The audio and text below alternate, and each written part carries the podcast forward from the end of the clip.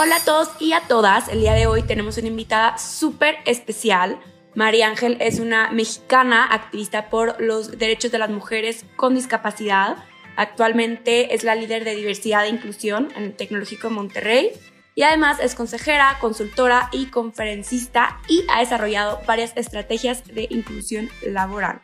Así que sin más preámbulo, les presento a María Ángel García Ramos. ¿Cómo estás en esta mañana?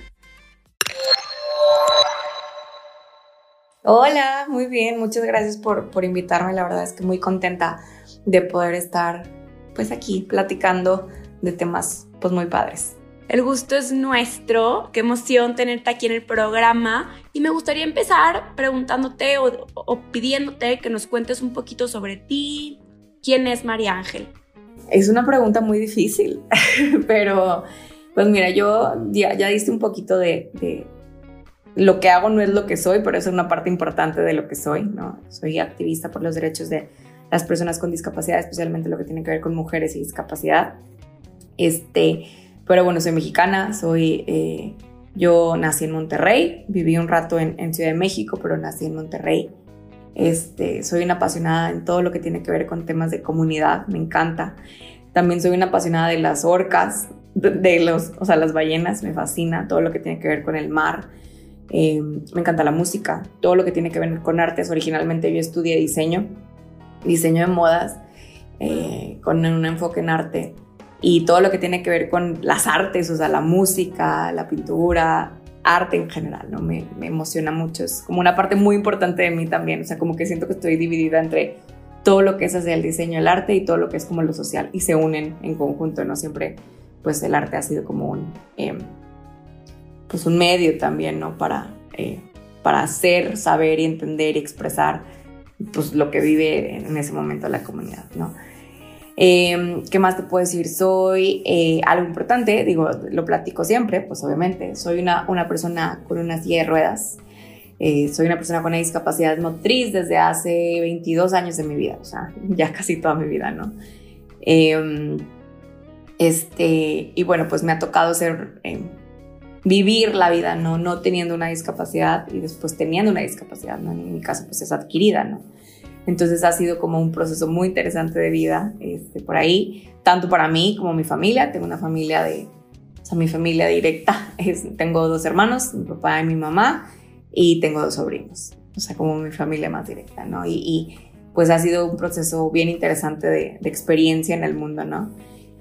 Eh, ¿Y qué más? Me encanta eh, me encanta la comida, me encanta estar con mis amigos, me fascina eh, realmente como el viajar.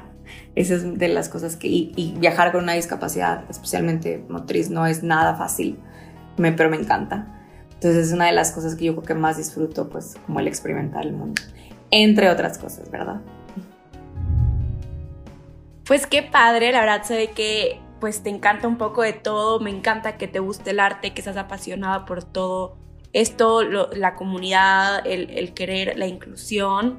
Y pues me gustaría ahora sí ya adentrarnos un poco en qué es Mujeres Mexicanas con Discapacidad, cómo surge. Pues mira, te platico. Yo, eh, por muchos años de mi vida, cuando adquirí mi discapacidad, yo siempre fui eh, la única persona con discapacidad aparentemente con mis amigos o mis amigas, ¿no? Siempre era como la única íbamos a un antro o no o algún lugar y yo era la única no con ellos. O sea no yo no conocía eh, cuando estaba más teen no eh, como que otras personas con discapacidad o sea sí las conocía pero no eran digo porque iba a mis terapias y conocía a otras personas no eh, pero no eran como mis amigas no y había veces que yo lo pensaba en algún momento que, que, que dentro del proceso de, de, ser una persona con discapacidad o de experimentar la discapacidad en, o sea, en tu vida o en el mundo, yo a veces me podía sentir muy sola, porque les podría contar algo a mis amigas que las amo con locura, pero a lo mejor no iban a poder, no, no entendían, ¿no? Del todo, y ellas lo decían, es que no, nunca lo vamos a entender, pero eh, lo intento, ¿no? Entonces como que no había como, como ese entendimiento y a veces yo me podía llegar a sentir muy solita, ¿no? Y pues yo como teenager, ¿no? Y, en, ese momento. Entonces crezco y tengo la oportunidad obviamente ya de empezar a trabajar y colaborar con otras personas con diferentes discapacidades, ¿no? Desde mujeres, personas sordas, ciegas, personas con discapacidades motrices, a todas estas diferentes discapacidades, ¿no? Entonces, em, empiezo con, mi carrera profesional y los activismos, ¿no? Que es donde más obviamente entonces empiezo a hacer vinculación y pues empiezo a conocer mujeres con discapacidad increíble, hombres y mujeres, ¿no? Este, en general. Y... Eh, en, ese interno de, yo ya llevar pues años trabajando en esto, ¿no? Mi, primer trabajo empezó en el Congreso del Estado, después eh, estuve en el, eh, como en la parte de cómo funciona un gobierno estatal y me tocaba llevar los temas de diversidad e inclusión para el Instituto de la Juventud. entonces empecé obviamente con este trabajo que hacía, pues a tener muchas vinculaciones con otras personas, ¿no? O sea, y empecé a tocar base con muchas personas con discapacidad, ¿no? Entonces entendí que había muchos contextos diferentes y no hay una sola historia de la discapacidad, que fue la primera vez que me doy cuenta realmente de eso, de, que hay mucho más allá, hay muchas historias que contar. Y entonces pasa el tiempo, obviamente ya empiezo a hacer grandes, eh, grandes vínculos con muchas otras mujeres con discapacidad. Y yo pensaba, es que, ¿sabes qué? Cuando hablamos de los feminismos o hablamos de eh, la igualdad de género, las mujeres con discapacidad no estamos incluidas. Si hay alguna marcha, se espera que vayamos y pongamos nuestros cuerpos y todas las mujeres la mayoría de las mujeres con discapacidades no puede ponerle el cuerpo, pero eso no significa que, que, que, estés menos alejada, o sea, que estés alejada de la lucha, ¿no? Si hay alguna ley que hable sobre la violencia de las mujeres hacia las mujeres, no incluye los temas de accesibilidad y por ende las mujeres con discapacidad quedamos fuera. Entonces les olvida, ¿no? Que las mujeres con discapacidad también somos mujeres, ¿no? Si haces un meeting en un lugar que no es accesible, si mandas documentos que no son accesibles para personas ciegas o videos sin subtítulos para personas sordas. Entonces, eh, nos da, me da cuenta de eso. ¿no? Y por otra parte, eh, en el sentido en el que em, en la comunidad con discapacidad no hacíamos un énfasis particular a lo que vivíamos las mujeres con discapacidad, desde qué es vivir una menstruación y tener una discapacidad, ¿no? O sea, tal cual. Este, a personas que, que, que, que, o sea, que vivimos menstruación, por ejemplo, ¿no? o este, lo que es vivir los temas de violencia o, por qué no tenemos tantos datos en México desagregados. Entonces, al investigar y meternos mucho más a profundidad y ver el trabajo otras mujeres habían hecho previamente sobre temas de mujeres con discapacidad, eh, nos dimos cuenta que no había números. Y los poquitos números que había nos dábamos cuenta que las mujeres con discapacidad todavía estudian menos que los hombres con discapacidad. Las mujeres con discapacidad viven 10 veces más violencia que las mujeres en lo general.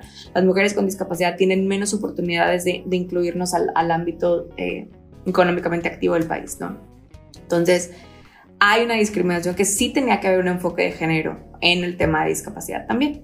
Y por otra parte, yo me voy dando cuenta de esto, ¿no? Y, vamos enfocando y, te digo, voy revisando trabajo de mujeres que ya habían hecho trabajo antes por las mujeres con discapacidad, ¿no?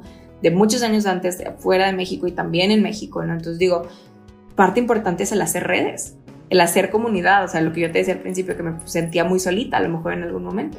Y yo ya tenía todas estas amigas aliadas, ¿no? Eh, que tenían una discapacidad y decía, pues vamos a empezar a encontrarnos entre nosotras, ¿no? Y vamos a hacer como, eh, a, visibilizarnos, ¿no? En, lo que estamos haciendo. Entonces, así es como nace Mexicanas con Discapacidad. El decir, cómo asegurarnos de crear redes entre nosotras, no nada más en mi estado, a nivel nacional. Vamos encontrándonos, vamos intercambiando experiencias, vamos, a vamos teniendo estas conversaciones que pocas veces tenemos, ¿no? Eh, vamos encontrándonos con otras organizaciones que también a lo mejor estén trabajando en temas de género y discapacidad. Vamos haciendo eso. Entonces así nació.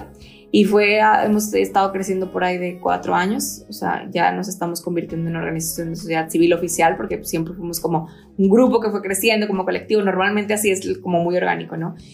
Eh, y hemos hecho reportes sombra para, hacia el día de hoy, pues te puedo decir que hemos hecho reportes sombra para las Naciones Unidas en los temas de género y discapacidad, hemos, nos hemos vinculado directamente con otras organizaciones a nivel global también y con el Fondo Nacional de Poblaciones, Fondo Nacional, Fondo para las Poblaciones de las Naciones Unidas.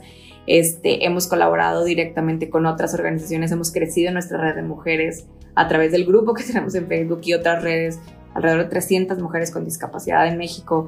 Somos poquitas, pero falta mucho, ¿no? Hemos hecho plataformas como les hemos llamado Disability Talks, donde es una serie de charlas donde hablamos de cosas que nos importan a nosotras, o sea, no de, a ver, ¿qué es hablar de relaciones y sexo siendo una mujer con discapacidad, por ejemplo, ¿no? Y hemos dado ejemplos de, no sé, desde salir con alguien en una app, ¿no? Que conoce una app, hasta qué sucede cuando a lo mejor podemos vivir violencias, ¿ok? Entonces, todas estas... Eh, modo incluyente, desde modo incluyente, o sea, cosas como, ¿no? En el día a día hasta eh, cómo involucrarnos en lo laboral, cómo... Entonces empezamos armando eso y haciendo esa red, ¿no? Y, ha sido sumamente poderoso porque al final hemos hecho em, esa visibilidad que estábamos buscando, nos falta mucho, ¿no? Y que al día de hoy entonces ya estamos presentes, por ejemplo, con los senadores empujando que cambien la ley para que se, que se enfoque también y se incluya a las mujeres con discapacidad en la ley para eh, la prevención de la violencia y los refugios. Entonces, ha sido algo que ha ido creciendo, pero especialmente por el poder colectivo que hemos logrado entre todas.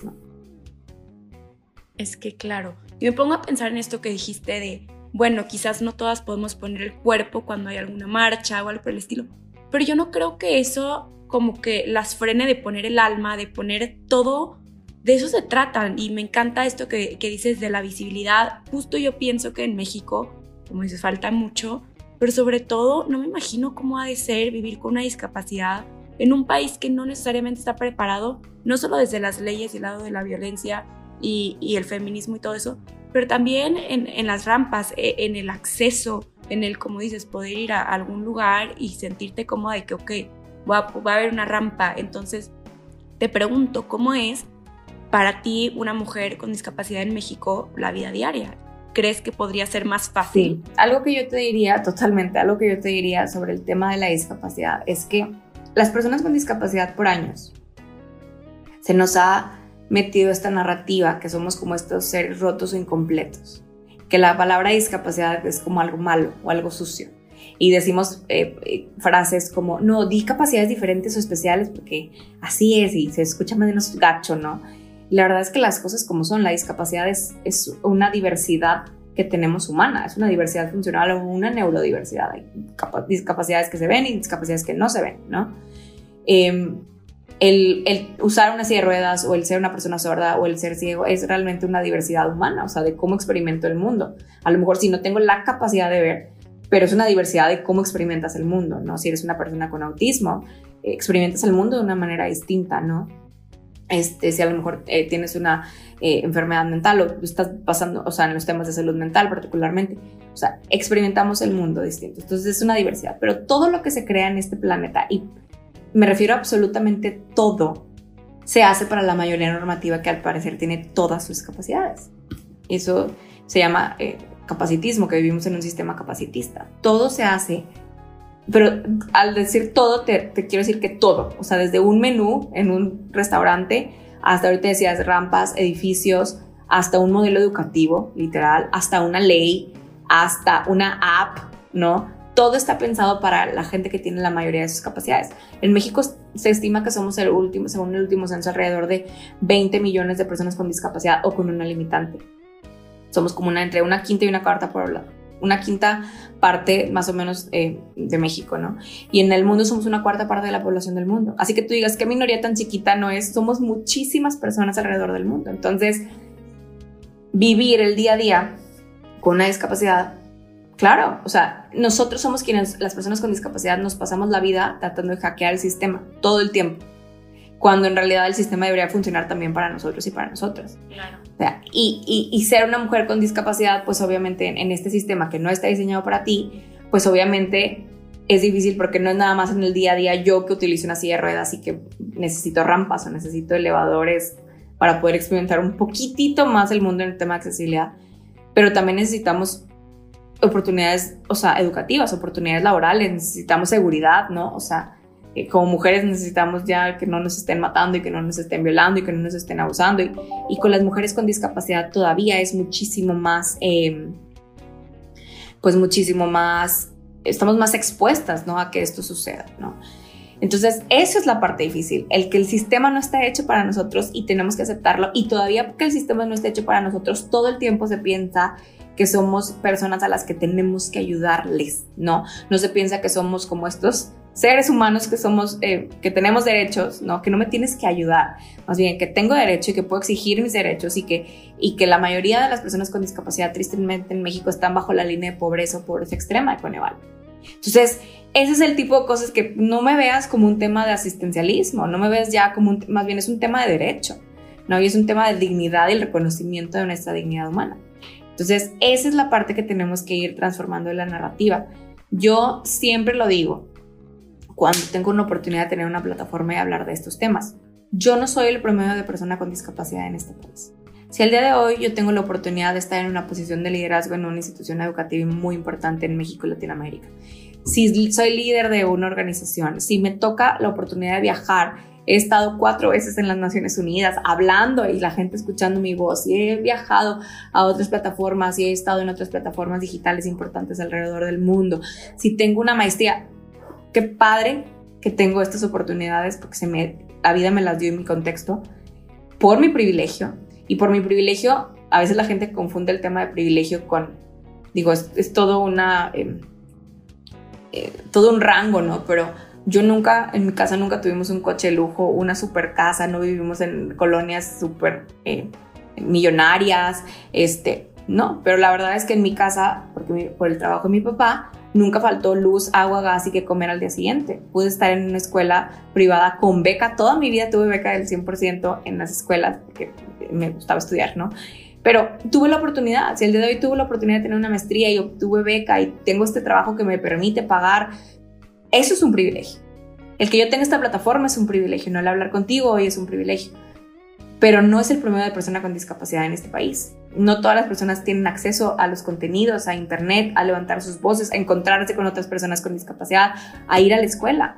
O sea, en México se estima que el 22% de la comunidad con discapacidad es analfabeta y especialmente las mujeres. El 22%, ¿no? De quienes pueden, de que quienes sí pueden escribir y, leer, porque no todas las personas pues, son analfabetas. Alrededor del treinta y tantos por ciento de las personas eh, que pueden trabajar eh, con discapacidad trabajan. Las mujeres con discapacidad todavía trabajan menos que los hombres con discapacidad, ¿no?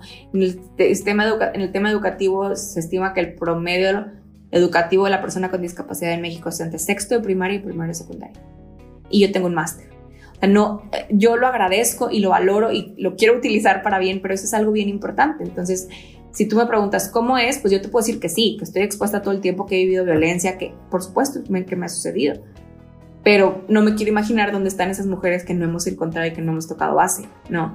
¿Qué sucede, no? Quienes viven las violencias en casa y necesitan apoyo o cuidados, ¿no? O sea, esas son las cosas que yo digo, pues todavía es un, Zoom mucho más difícil, que va más allá, obviamente la accesibilidad es una parte sumamente importante de nuestras vidas, em, en ese diseño universal que debería existir, pero en el Inter hay todos estos multiniveles, ¿no? De discriminación que vivimos las mujeres con discapacidad. Y eso es lo duro y eso es pensar en, las mujeres que las que no podemos. Y yo les decía el otro día en la Junta de Mexicanas, yo les decía, o sea, lo difícil es, o sea, lo, lo duro es esas mujeres con las que no hemos podido hablar, esas mujeres con las que no hemos podido encontrar, que no son parte de los grupos de Facebook, que no son parte de esas mujeres. Son los números enormes que vemos. ¿Dónde están? Ese es el, ese es el, yo creo que el reto más grande, ¿no? De cómo pueden ser sus vivencias a la par también. Claro. ¿Y cómo fue que tú empezaste a darte cuenta de todo esto, pero como enfocado con las mujeres? Porque sí, digo, esta situación eh, ha de ser este, parecido, similar para todas las personas con discapacidad en México, pero ¿cómo fue que viste ese switch de las mujeres, ¿no? Y todo esto del feminismo. ¿Cómo fue que te fuiste metiendo con todo Mira, Realmente, o sea, cuando te digo, ahorita que te contaba cómo surge el, tema de mexicanas, para mí fue el tema cuando empezamos, bueno, yo empecé a meterme mucho en los temas de igualdad de género, yo, ¿no? O sea, en lo particular. Y al encontrarme ahí, yo siendo una mujer con discapacidad, no me encontré en el proceso de, de la lucha de la igualdad de género, no me veía reflejada.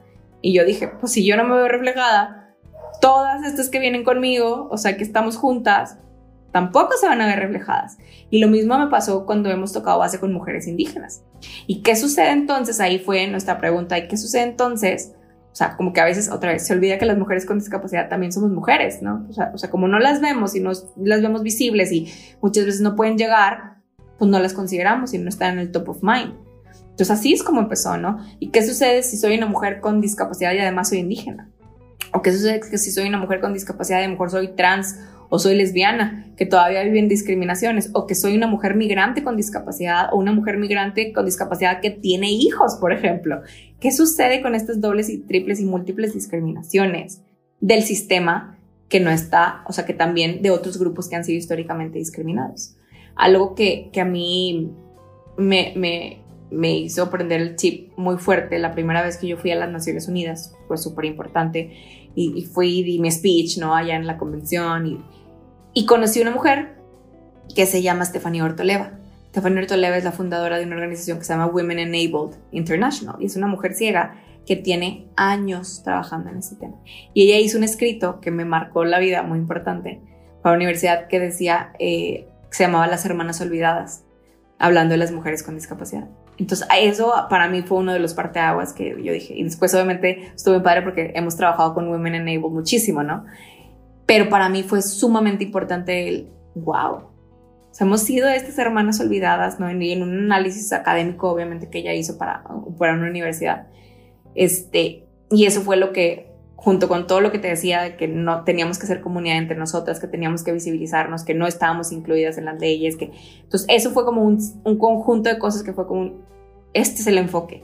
O sea, hay que hacerle un enfoque al, al, tema de género y de discapacidad, porque si no lo hacemos nosotras como mujeres con discapacidad, nadie lo va a hacer por nosotras y van a seguir contando nuestra historia por nosotras. Entonces vale que, que encontremos que otras mujeres estaban haciendo lo mismo, ¿no? ¿Y cuál es entonces el trabajo que hacen ustedes con las mujeres este, con discapacidad en, en mujeres mexicanas? Pues mira, hacemos, eh, lo dividimos como en, en, tres líneas, ¿no? Al día de hoy, Mexicanos con Discapacidad es una organización eh, que te digo que ya estamos por ser oficialmente como organización de sociedad civil oficial. Nosotros no damos ningún servicio tal cual todavía, ¿no? Eh, quienes estamos ahí todavía hacemos un trabajo voluntario que eventualmente estamos esperando que sea autosostenible, obviamente, para la organización. En cuanto obviamente te haces oficial, pues hay más maneras de hacerla autosostenible, ¿no? Eh, y la mayoría somos voluntarias, ¿no? Y son líderes con discapacidad, mujeres líderes con discapacidad increíbles, ¿no? Que, que a la par eh, también tenemos aliadas que no tienen discapacidad aparentemente hasta ahorita, ¿no? Y que son parte de, son expertas en muchos temas. Y lo que hacemos son como tres líneas de acción. La primera y la más importante es la creación de redes. Hemos empezado, empujado a crear redes ahorita este último año y medio por COVID ha sido muy difícil, ¿no? Especialmente eh, en los temas de creación de redes, pero también ha permitido que hagamos redes digitales. Entonces, lo que queremos y nuestra tirada es que en cada estado tengamos estas redes de mujeres con discapacidad, ¿no? Donde podamos entonces bajar trainings de otras organizaciones de mujeres, ¿no? Que podamos bajar eh, eh, herramientas de liderazgo para ellas, ¿no? Entonces, eh, hemos creado esta red a, a, través de nuestros grupos de Facebook y otras redes que tenemos de manera digital, encontrándonos, ¿no? El poder compartir, etcétera, ¿no? La segunda es todo el tema de la transformación de narrativas y el compartir contenidos. A través de nuestras plataformas, como te decía, hemos hecho cosas como eh, estos Disability Talks que tenemos, eh, sit down comedies que les llamamos, ¿no? que son shows como de comedia donde hablamos y sensibilizamos sobre lo que viven las mujeres con discapacidad en el día a día, ¿no? a través del humor, que se me hace, a través del humor y la cultura pop, me parece que son elementos sumamente importantes. Eh, y obviamente es el contar las propias historias, ¿no? A través de nuestras redes contamos más historias de mujeres y uh, eso uh, nos enfocamos como mucho esa línea, ¿no? La tercera es todo lo que tiene que ver con el tema de eh, incidencia política. Hemos hecho, como te decía, eh, reportes sombra para las Naciones Unidas, dos reportes sombra del estatus de las mujeres con discapacidad. Hemos estado trabajando directamente con el, con el tema de eh, el Senado de la República, asegurando que la ley de violencia contra las mujeres eh, incluye a las mujeres con discapacidad y esto lo hacemos de la mano de otras organizaciones de sociedad civil también, que ha sido algo muy importante el vincularnos con otras organizaciones. Algo que a mí me parece muy interesante en el colectivo de, de personas con discapacidad, especialmente en el enfoque de mujeres con discapacidad, es vincularnos con otras organizaciones. Hay otras organizaciones y otros colectivos de mujeres con discapacidad o que hay colectivos que, de mujeres ¿no? que, que trabajan con la discapacidad. Puedes tener una discapacidad, pero a lo mejor eres mamá de una persona con discapacidad. ¿no? Entonces es cómo empezamos a tocar base con estos colectivos para hacer esa incidencia política. Entonces son como esas como tres líneas de acción que, que nosotros nos hemos enfocado a hacer que ha sido mucha chamba, ¿no? Pero creo que hemos ido evolucionando y avanzando y, posicionando, ¿no? El tema, ¿no? Lo hemos hecho visible cada vez más, ¿no? Al final nuestras voces son muy importantes, pero es importante asegurar que, que, podamos hacer visibles más como las voces, y no digo visibles, no necesariamente, no, no textual, eh, y las voces de, y no textual también las voces, ¿no? De más mujeres. Alguien a mí una vez me dijo, oye María qué padre que eres la voz de las mujeres con, está haciendo voz de las mujeres con discapacidad. O alguien me dijo, qué padre que les das voz a las mujeres con discapacidad. Y yo, no, no puedo ser la voz de las mujeres con discapacidad porque yo no soy una persona ciega, por ejemplo, ¿no? O sea, no soy una mujer ciega. Entonces yo no sé lo que vive una mujer ciega, no puedo decir, no, sí, yo estoy representándolas, no es cierto. A lo mejor sí estoy representando el tema y estoy empujando, ¿no? Que sea visible y eso lo entiendo, ¿no? Pero la voz es de cada una. No le vamos a dar voz a nadie. Yo quién soy para tú sí, aquí está tu voz. Ya la tenemos. O sea, e, e, e, ese, poder, individual y ese poder colectivo lo tenemos, ¿no? Lo que tenemos que hacer es crear esas plataformas. Quienes tenemos este privilegio de poder hacerlo, ¿no? Las oportunidades o herramientas de hacerlo, pues vamos a hacerlo. Pero vamos a dar plataformas para que entonces cada mujer pueda expresarse y pueda, eh, pueda hacer lo que tenga que hacer, ¿no? Claro. Y ahorita mencionaste algo que, que me quedé este, dudando. ¿Cómo fue que la pandemia les afectó como fundación? Pues mira, como organización ha sido, ha habido cosas buenas y cosas malas, ¿no? La, dentro de lo bueno yo te podría decir que pues sí, nos vinculamos mucho más digitalmente con muchas otras mujeres, ¿no? Eh, pero algo importante es que no todas las plataformas digitales son accesibles. Entonces, pues esa es otra, o sea, al final creímos que, ay, todos en la pandemia íbamos a podernos conectarnos digitalmente y la mayoría de los contenidos muchas veces no son accesibles para personas con discapacidad, ¿no? O sea, no hay subtítulos en los videos, no hay subtítulos en español, no tenemos eh, materiales que son, eh, que se pueden compartir este, de manera accesible para personas ciegas, por ejemplo, ¿no? Si subimos fotos en Instagram o en Facebook, no le ponemos descripción accesible de la foto en el alt text, no lo hacemos, o sea, son cosas que no necesariamente pasan. Entonces, y ahí te doy algunos ejemplos, ¿no? No todas las páginas, plataformas. Entonces, ese ha sido un reto muy grande porque no todas tienen el mismo acceso, ¿no? Y como dices, perdón que te interrumpa, pero muchas de las mujeres con discapacidad son de clase baja o no necesariamente tienen los recursos para estar este, con plataformas. Claro, no todas tienen internet. Entonces, pues las mujeres que no han tenido internet o que deja tu internet, que no tienen una computadora o que no tienen un celular que realmente soporte para estar metida en plataformas, ¿no? ¿no? Entonces, ese es un reto muy grande, ¿no? Y algo que hemos visto también es que la violencia, y lo hemos visto en general en México, la violencia se ha incrementado, la violencia de género específicamente, se ha incrementado durante el confinamiento en la pandemia. Y las mujeres con discapacidad, tristemente en México, no tenemos datos desagregados sobre violencia y, mujeres con discapacidad. O sea, no hay datos en México. Hay datos alrededor del mundo que nos ayudan a entender, ¿no? Si el día de hoy me preguntas cuántos de los feminicidios eh, son de mujeres con discapacidad, no te podríamos decir ese número. O cuántos de las agresiones sexuales que sí se, o sea, que, se estiman que hay son de mujeres con discapacidad. O sea, no, no podríamos saberlo, ¿no? pero sí hay datos alrededor del mundo. O sea, 8 de cada 10 mujeres, según las Naciones Unidas y otros datos, 8 de cada 10 mujeres con discapacidad habrá, en su vida habrá experimentado violencia, especialmente sexual. O sea, si yo me junto con 9 amigas, 8 de nosotras habremos en nuestra vida experimentado violencia, especialmente sexual.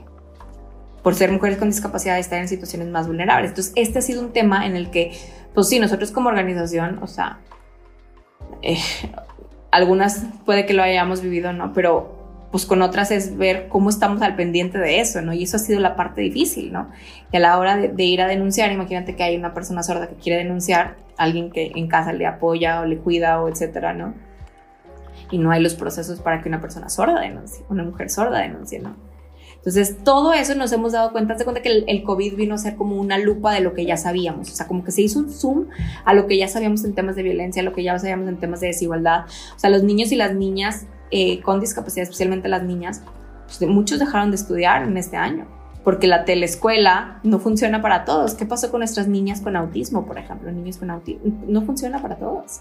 O sea, nuestros niños y niñas ciegas, o sea, ¿a poco la teleescuela y en escuelas públicas eso funcionó? no, no necesariamente funcionó para todas. Y de por sí fue difícil que funcionara, ¿no?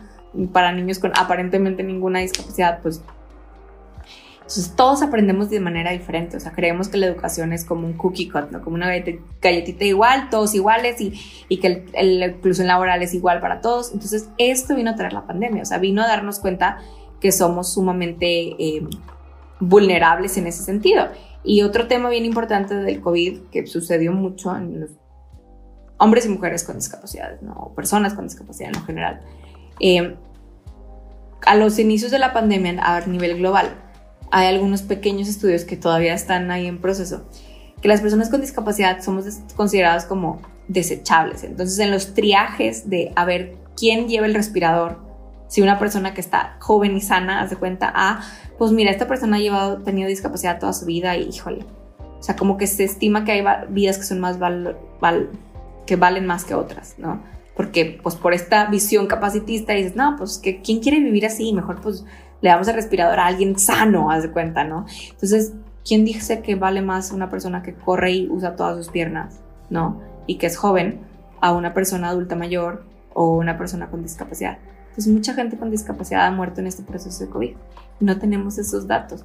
Yo tenía, tengo amigas en Estados Unidos que dicen que literalmente ha sido un tema de casi creo que genocidio, dice, y especialmente las comunidades negras con discapacidades en Estados Unidos. Entonces, especialmente las mujeres. Entonces, son ese tipo de cosas que nos faltan datos, pero que obviamente eran cosas que ya sabíamos y teníamos teorías y el COVID solamente vino a como decirnos, sí, tu teoría está comprobada, ¿no? O sea, esto, las desigualdades del mundo crecieron y ahorita yo te doy el ejemplo de discapacidad, pero bueno, lo mismo sucedió con otros grupos históricamente discriminados, parte del proceso del COVID. Wow, la verdad yo no tenía idea y qué padre que están teniendo esta oportunidad de, como dices, de dar visibilidad, porque no todos estamos al tanto de, cómo se están viendo afectados, este, pues no solo en la vida, en, en el día con día, sino también con toda esta pandemia. Y sí me gustaría preguntarte, ¿cuál crees tú que ha sido como la experiencia más importante que hayas tenido en tu vida? Ya sea haya sido buena, haya sido mala, haya sido estar en las Naciones Unidas, haya sido algo que te marcó de por vida. Mira, yo creo que son varias. O sea, sería difícil como pensar una particularmente. Obviamente, algo que, que, ha cambiado mi vida para siempre es el adquirir mi discapacidad. ¿no? Yo lo adquirí cuando yo tenía 13, casi 14. Entonces, eh, el, mi proceso entender, ¿no? Que al principio yo pensaba que la discapacidad era algo malo, ¿no? Y que yo no quería enseñar mis piernas porque se veían muy discapacitadas, entre comillas, ¿no? Yo no quería, o sea, me sentía, decía, ¿quién me va a querer en la vida? ¿Cómo voy a poder hacer lo que yo quería hacer si yo quería ser bailarina? O sea, todo este proceso que podemos pensar, ¿no? Que vive la comunidad con discapacidad en general, porque así el sistema no lo ha, no nos ha metido esas ideas, ¿no? Y que el día de hoy yo pueda decir, pues yo sí me siento orgullosa de mi comunidad con discapacidad. Si el día de mañana camino, ah, qué cool, obviamente qué padre sería, ¿no? Pero yo puedo ser feliz así. O sea, lo que hay que cambiar es el sistema y esas narrativas terribles que hay alrededor de nosotros, ¿no? Uno de los momentos, yo creo que, y para llegar a ese punto, yo creo que siempre lo cuento. Y habla de mi privilegio y lo cuento muy rápido. Cuando yo tenía 15 años, eh, fui a mis primeros 15 años. Yo ya había regresado a vivir aquí en Monterrey. Y mi papá fue por mí y cerró, sube la silla de ruedas a la cajuela y me, sube, me sube el coche, sale el coche y vamos en el camino. En la mitad del camino me pongo a llorar, y llore, ¿no? Y mi papá, ¿qué, qué pasó? O sea, mi papá estaba muy asustado porque pues, pensó que alguien me había abusado, lastimado, no sé, o sea, no. Entonces yo no le quería decir, ah, no, hasta que llegue a mi casa. Entonces mi papá pensó lo peor, ¿no? Entonces llego a mi casa y mi papá histérico de que tu hija, no sé qué pasa, no me quiere decir y bueno. Y entonces eh, eh, mi mamá me dice, ya me encierro con mi mamá y mi mamá me dice, que, ¿por qué lloras? ¿Qué pasó? Y yo, no, pues es que lloro porque me gusta un niño, y mi mamá. Por eso estás llorando. Y yo, no, es que lloro porque me puse a pensar que quién me va a querer o por qué él va a querer ser mi novio si, pues, si podría mejor escoger una niña que sí puede bailar. Yo pues hoy no soy mamá. No sé si algún día honestamente te digo si lo voy a hacer, ¿no? No sé. Em, pero yo no me imagino lo que debe ser ser mamá ¿no? papá y que a tu hijo o tu hija le duela algo tanto que tú no puedas cambiarlo, ¿no? O sea, una enfermedad, una situación emocional, un tema de salud mental, o sea, cosas que tú no puedes hacer algo necesariamente para cambiarlo, ¿no? Es un proceso. Y yo me imagino que pues cualquier mamá podría haber dicho como, no, mijita, tú estás bien bonita, le vamos a echar muchas ganas a la vida y lo que sea, Pues no, mi papá no me dijo eso, mi mamá me dijo, es la última vez que escucho que dice semejante su de groserías, que le encanta decir. Dice, yo a ti te puedo decir que tú puedes ser presidenta de este país, yo te puedo decir que tú puedes ser astronauta, mis universo, lo que se te ocurre en la vida. yo lo puedo creer por ti, tu papá y tus hermanos y yo lo podemos creer por ti. Pero si tú crees que tú vales por un par de piernas, dice, o más bien, tú crees que ese es el valor que tú le das a tus piernas, que son perfectas como son, funcionan o no, son tuyas, pues, pues merecido te lo tendrías que no te pelara, porque ¿quién quiere estar con alguien que se tiene lástima a sí misma y qué canasta tan difícil de cargar? Y eso es algo que tienes que resolver tú en tu tema como de amor propio, ¿no? Y eso yo te quiero decir que hoy en mi vida adulta, en mis 30, cambió mi vida por completo. O sea, y yo lo veo como un tema de privilegio, porque gracias a que mis papás tuvieron una visión sumamente positiva de la discapacidad y mi identidad, ¿no? Y de lo que yo podía hacer y de mis capacidades. No todas las personas con discapacidad eh, tienen esa familia, o no todas las papás o mamás que tienen hijos o hijas con discapacidad tienen la educación o el contexto que les permite decir la cosa, lo que dijo mi mamá, ¿no? O sea, entonces, para mí cambió mi vida para siempre. Y ahí es donde yo me empecé a cuestionar, uno, darme cuenta del privilegio que tenía tener ese contexto, ¿no? Y esa familia. Pero dos, entonces si mi familia siempre tuvo una visión sumamente positiva de la discapacidad. Mi mamá nunca me dijo, no, tú no puedes, pobrecita. Mi papá nunca me dijo, nunca me hicieron menos, nunca me, nunca me, o sea, nunca hubo una humillación alrededor de ello. Entonces, ¿de dónde yo saqué, de dónde rayos saqué yo esa idea que ese chico no me iba a pelar? Que por cierto, fun fact, sí fue mi novio de secundaria en como dos meses. Ay. Pero bueno, o sea, lo conseguí, ¿no? Y, claro, todo se logra. Y entonces, pero dije, ¿de dónde sale esa narrativa? Entonces, eso para mí cambió mi vida para siempre porque al final, pues yo estudié diseño, originalmente estudié diseño de modas y arte, ¿no? Y yo quería enfocarme a todo este tema del diseño y el arte con la sociedad la, me encantaba, ¿no? es algo que siempre me ha gustado. Pero ahí es donde me doy cuenta, un año antes de graduarme, que entré a un concurso del Congreso del Estado, en donde ahí también, número dos, que cambió mi vida, que con esto que yo ya traía cuestionándome estas narrativas, dije, yo tengo una plataforma y una voz, entonces yo quiero dedicarme, o sea, horrible salirte un año antes de graduarte, según yo, tú bien segura de lo que vas a hacer y después decir, no, yo decido que quiero hacer esta otra cosa, ¿no? y cómo vinculo las dos cosas que hago. Entonces a partir de ahí me, decidí que me iba a enfocar a prepararme y a trabajar, prepararme mucho más y trabajar en tema de derechos humanos y trabajar en tema de, la inclusión de la comunidad y trabajar en los temas de desigualdad y de la mano del desarrollo económico y empezar. Entonces a partir de ahí así surgió mi carrera. Entonces creo que son dos momentos bien importantes de mi vida que yo digo, el cuestionarme yo cuál era mi situación en el tema de discapacidad y el entender también cuestionar lo que hacía, ¿no? Y hacia dónde quería ir yo con mi vida, ¿no? En mis 20 para obviamente ya pues, un tema profesional, el decidirlo fue, fue algo, un raid emocional muy intenso, ¿no?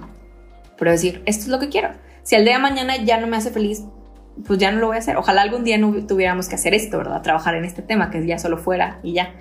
Pero si el día de mañana ya no me hace feliz, pues voy a ir a salvar a las orcas o voy a ir a hacer otra cosa, ¿no? Pero por lo pronto hoy creo que esto es lo que yo decido y, pues ha transformado mi vida de esa forma, ¿no? Qué increíble. Como dices, yo sí siento que la familia, además que tu familia justo fue un privilegio, la familia te hace toda la diferencia en tu vida, en cómo te percibes a ti mismo. Y, y al final de cuentas, el que se limita de una forma u otra, eres tú el que se pone los límites y no necesariamente este, la sociedad o el resto. Y sí, volviendo al tema un poco del feminismo y ya para ir cerrando también, sí me gustaría preguntarte, sabemos que eres súper feminista, ¿quiénes son tus heroínas? ¿A quiénes como que ves hacia arriba? como quién te gustaría ser? Mira, tendría muchas. Yo creo que originalmente y primeramente, digo mi mamá, pero especialmente mi abuela. Mi abuela era una mujer em, eh, que tenía una fuerza y un poder increíble, ¿no? O sea, la mamá de mi mamá, digo, mi otra abuela no la conocí, eh, que yo supongo que también, y a veces les rezo a ellas y las invoco en su poder energético, según yo, este, ancestral, ¿no? Porque pues lo traemos al final en, nuestra, en nuestros genes y nuestra energía, pero eh, mi abuela para mí es una de las mujeres eh, que al final nacieron en la revolución de este país, ¿no? Y los procesos que ellas vivieron y cómo ella, su esposo, mi, abuela, o el papá de mi mamá se murió cuando mi, mamá tenía tres meses. Entonces mi abuela sacó a, sus hijas adelante y, y, y la visión que ella tenía sobre la vida me parece increíble, ¿no? especialmente del partir del agradecimiento. Entonces yo, bueno, eh, ha sido yo que tengo yo una vinculación como muy, muy fuerte con ella, ¿no? Y si te hablara de una de las mujeres y tengo el gusto de conocerla en vida, eh, una de las mujeres que admiro muchísimo, especialmente como mujer con discapacidad y su visión de activista y feminista, es Judith Human. Judith Human es eh, una de las mujeres que empezaron los, empezó realmente de nuestras, eh, que nos abrieron camino ¿no? a las mujeres con discapacidad en los temas del activismo y transformar el mundo. El día de hoy está viva y yo tengo el gusto de conocerla. Ella empezó alrededor de los 70, ¿no? Eh, y de hecho ella sale, por cierto, acaba de ir a los Oscars porque estuvieron nominadas, porque el, hubo un documental que se llama Crip Camp, que habla justo de esta lucha. Y ella pues fue una de las líderes, ¿no? Y es la líder y, y es una mujer profunda, es una mujer que ha pasado por todo, es una mujer que tiene una discapacidad motriz. Y, para mí es una de mis heroínas máximas, ¿no? Porque cada que le escucho digo, no puedo creer que vivo en el mismo tiempo que ella, o sea, de que, bueno, casi siempre es de que no, mujeres que existieron antes y por supuesto hay otras miles de mujeres en, nuestro, en nuestro camino feminista, ¿no? Que por ellas estamos aquí el día de hoy. Muchas se tuvieron que morir en el camino por nosotras, es la verdad, o sea, ¿no? Y que al día de hoy sigue sucediendo pero, pero qué padre decir de que una de mis heroínas no está viva, ¿no? Aquí. Y he tenido la oportunidad de conocer las Naciones Unidas y hemos trabajado en proyectos en conjunto y digo, bueno, pues, o sea, qué poderosa. ¿no? Yo, yo por lo, podría mencionar muchísimas, pero por lo pronto te mencionaría a ellas dos. Claro. ¿Y dónde te ves en el futuro? ¿Qué impacto quieres lograr en México a nivel mundial? Pues mira, obviamente yo quiero seguir teniendo muchas más experiencias internacionales porque creo yo que el, encontrarnos con otras mujeres con discapacidad alrededor del mundo nos da mucha perspectiva, mucha perspectiva específicamente a lo que podemos lograr en México. Yo sí quisiera, obviamente, hasta donde me dé la vida, ¿verdad? El seguir empujando que, las mujeres podamos vivir vidas, mujeres con discapacidad podamos vivir vidas libres de violencias, ¿no? Que podamos ser lo que queremos ser, ¿no? O sea, que tengamos la oportunidad de serlo. Entonces hay mucho por hacer todavía en los temas del enfoque de desarrollo y por supuesto que pues, yo quiero seguir siempre, ¿no? Preparándome más, conociendo más, vinculándome más para que cada vez podamos ir teniendo más toma, o sea, más injerencia en la toma de decisiones. Donde sea que vaya a estar, si es en algún tema de gobierno, si es algún tema internacional, si es algún tema de empresas o iniciativa privada, para mí va a ser importante el, el hecho de que yo creo que mientras más injerencia en la toma de decisión en el poder tienes, más complicadas se vuelven las cosas y más difíciles se vuelven las cosas y a veces no lo pensamos, ¿no? Y cada vez son responsabilidades más grandes y, y temas mucho más duros, ¿no? Del, que tomar decisiones, pero yo quiero eso. O sea, si, me, si la vida me lo permite, obviamente, ¿no? O sea, y el contexto es, pues quiero más, siempre quiero más. y obviamente por, pues ese desarrollo profesional que está muy padre, pero especialmente por el tema de mi propósito, que para mí es cómo nos aseguramos de irle abriendo camino a otras mujeres para que yo no sea la única, ni nosotras top 20 de mujeres líderes con discapacidad en México, ni, o sea, que haya cada vez más, ¿no? Y que, podamos ser quien queremos ser. Pues yo espero que, que el universo nos siga abriendo las puertas para, pues para poder seguir desarrollando todo esto, ¿no? Y, y, y, eh, más que nada vinculándome con otras mujeres que me dan poder igual, ¿no? Y que nos hacen mucho más fuertes en el proceso y en el camino profesional también, ¿no? Pues te deseamos toda la suerte y estamos seguras que lo vas a lograr, todo lo que te propongas. Y ya última pregunta del día y nos vamos. ¿Qué consejo, frase de vida este, le darías a aquellas mujeres mexicanas con discapacidad que están como que todavía tratando de encontrar su lugar eh, en la sociedad, en México, en el mundo? Yo les diría algo que a mí me hubiera gustado que me dijeran con Tama, Chavita, que es que no estamos solas. Yo creo que una de las cosas más importantes que a mí me han ayudado como a ser quien yo soy, ¿no? Y a, y estar eh, mucho más segura de quién yo soy, de hacia dónde voy, ha sido el encontrarme con otras mujeres con discapacidad, el encontrar mi tribu. Entonces yo les diría, encuentren su tribu de otras mujeres con discapacidad, pero también de mujeres que no tienen una discapacidad y que han sido aliadas y partes del proceso y que son, que, el tener aliadas es muy importante, ¿no? Para nuestro movimiento y en nuestro proceso, porque al final pues estamos, todos somos hermanas y estamos en este mismo barco, ¿no? A pesar de que podamos tener visiones distintas en muchas cosas o lo que sea. Entonces yo creo que lo importante es formen su tribu, busquen su tribu. sí, sí es difícil a lo mejor encontrar mujeres cerca lo digital nos ayuda a encontrarnos, ¿no? A veces, si es que tenemos esa oportunidad, ¿no? Entonces, crear las tribus para mí es lo más importante para no sentirte solo en el camino y obviamente te ayuda a descubrir tu propio poder y el poder de tu historia, encontrarte con otras mujeres. Entonces, sería mi recomendación. O sea, creo que yo me tardé un poquito cuando era más chavita y ahora que lo tengo y que tengo estas redes de mujeres, todo cambia, ¿no? Claro. Pues María Ángel, te agradecemos muchísimo tu tiempo. De verdad que me voy sabiendo mucho más sobre el tema.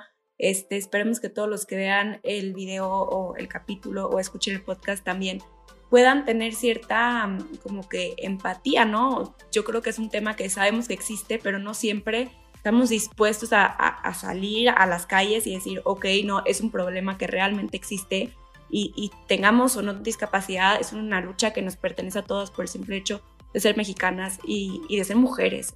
Entonces ha sido un gusto tenerte con nosotros y esperamos tenerte de regreso muy pronto. No, pues muchísimas gracias a ti padrísimo esto que estén haciendo con Wiki, me parece sensacional. Yo digo que mientras más plataformas tengamos para poder hablar de, temas importantes, ¿no? Hay que seguir empujándolas, especialmente a jóvenes como tú. Entonces, pues padrísimo y felicidades y yo pues un gusto de poder estar aquí. Gracias por considerarme e invitarme. Muchísimas gracias María Ángel. No olviden seguirnos en nuestras redes sociales para estar al tanto de las y los mexicanos que están buscando revolucionar al país.